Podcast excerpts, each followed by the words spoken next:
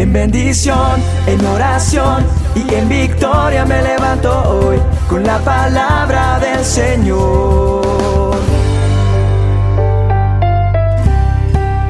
Con William Arana. En la pequeña escuelita rural había una vieja estufa de carbón muy anticuada.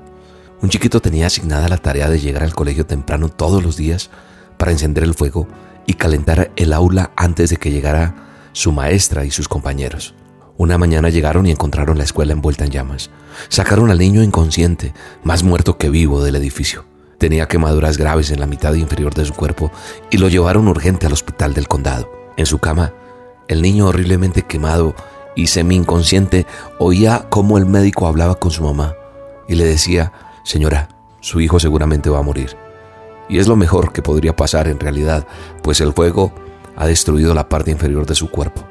El niño escuchaba a lo lejos esas palabras del médico, esas sentencias, pero el niño internamente decidió no morir, decidió que sobreviviría.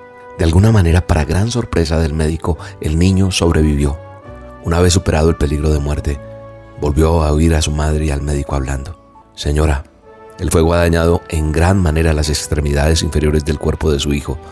Habría sido mucho mejor que muriera ya que estaba condenado a ser inválido toda la vida sin la posibilidad de usar sus piernas.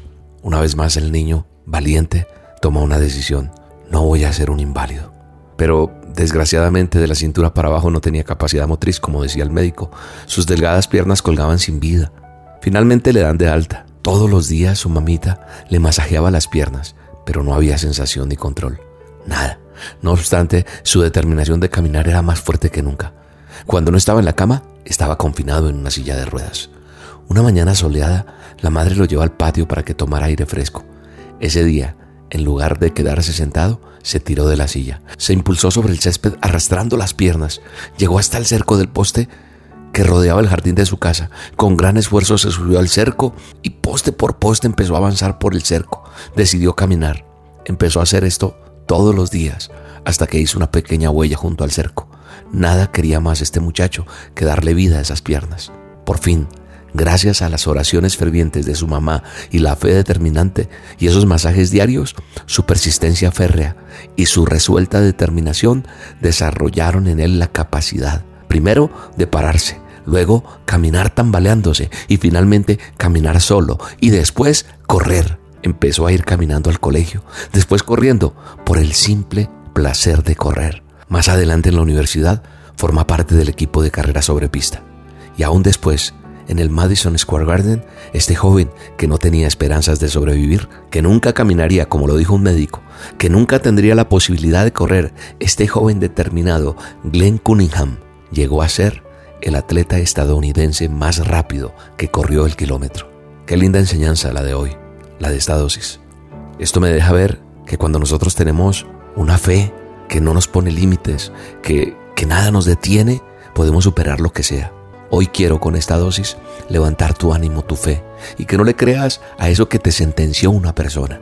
No sé, un dictamen médico, una crisis en tu hogar, algo que dijeron de tu hijo, de tu hija, algo que dijeron de ti, de tu empresa, de tu capacidad. ¿Sabes qué? La palabra de Dios, el manual de instrucciones en Lucas 18:27 dice que lo que es imposible para los hombres es posible para Dios. Y yo lo único que veo en mi vida es que Dios nos sorprende de manera sobrenatural cuando nos atrevemos a creer que Él es la fuente de todo lo que necesitamos, tanto en el orden espiritual como en el orden material. Nosotros nos empeñamos en darle solución a nuestras necesidades, ¿cierto? Y muchas veces no encontramos la solución. Pero llega el momento en que nos cansamos de buscar resolver los problemas, tal vez en el matrimonio, arreglar la relación con nuestros hijos, salir de las crisis económicas que tenemos, alcanzar tal vez la sanidad que necesitamos. Sin embargo, no sé cómo, ni se lo puedo explicar tal vez, pero cuando dependo de Dios, cuando tú aprendes a depender de Dios, Dios se las ingenia para ayudarnos en nuestras debilidades y conflictos. Por eso la palabra de Dios dice, mi manual de instrucciones en Efesios 3:20, recuerda siempre esto, Dios tiene el poder para hacer mucho más de lo que le pedimos. Ni siquiera podemos imaginar lo que Dios puede hacer para ayudarnos con su poder. Eso declara la Escritura. O sea, el Señor hace valer su poder, su gloria, de una forma sobrenatural y Él desea hacer algo en tu vida, pero no solo un milagro, no solo esa solución, sino quiere transformar tu ser, transformar tu hogar, transformar tu entorno, transformar todo, pero es sencillo. ¿Qué nos toca hacer? Creer. Creer que Él sabe cómo hacer las cosas y cuándo hacerlas. Así que hoy solamente quiero decirte que el Dios que te estoy hablando, el Todopoderoso, tiene recursos ilimitados para bendecirte. El Dios del que yo te hablo hace lo imposible posible. Y por eso te digo, haz lo que puedas y Dios hará lo que no puedas.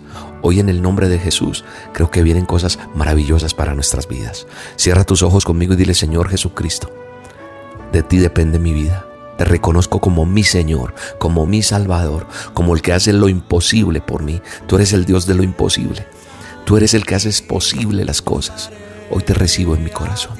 Hoy te acepto como mi Señor y mi Salvador. Ayúdame a seguir adelante. Ayúdame a ver un milagro en mi vida. En el nombre de Jesús. Amén.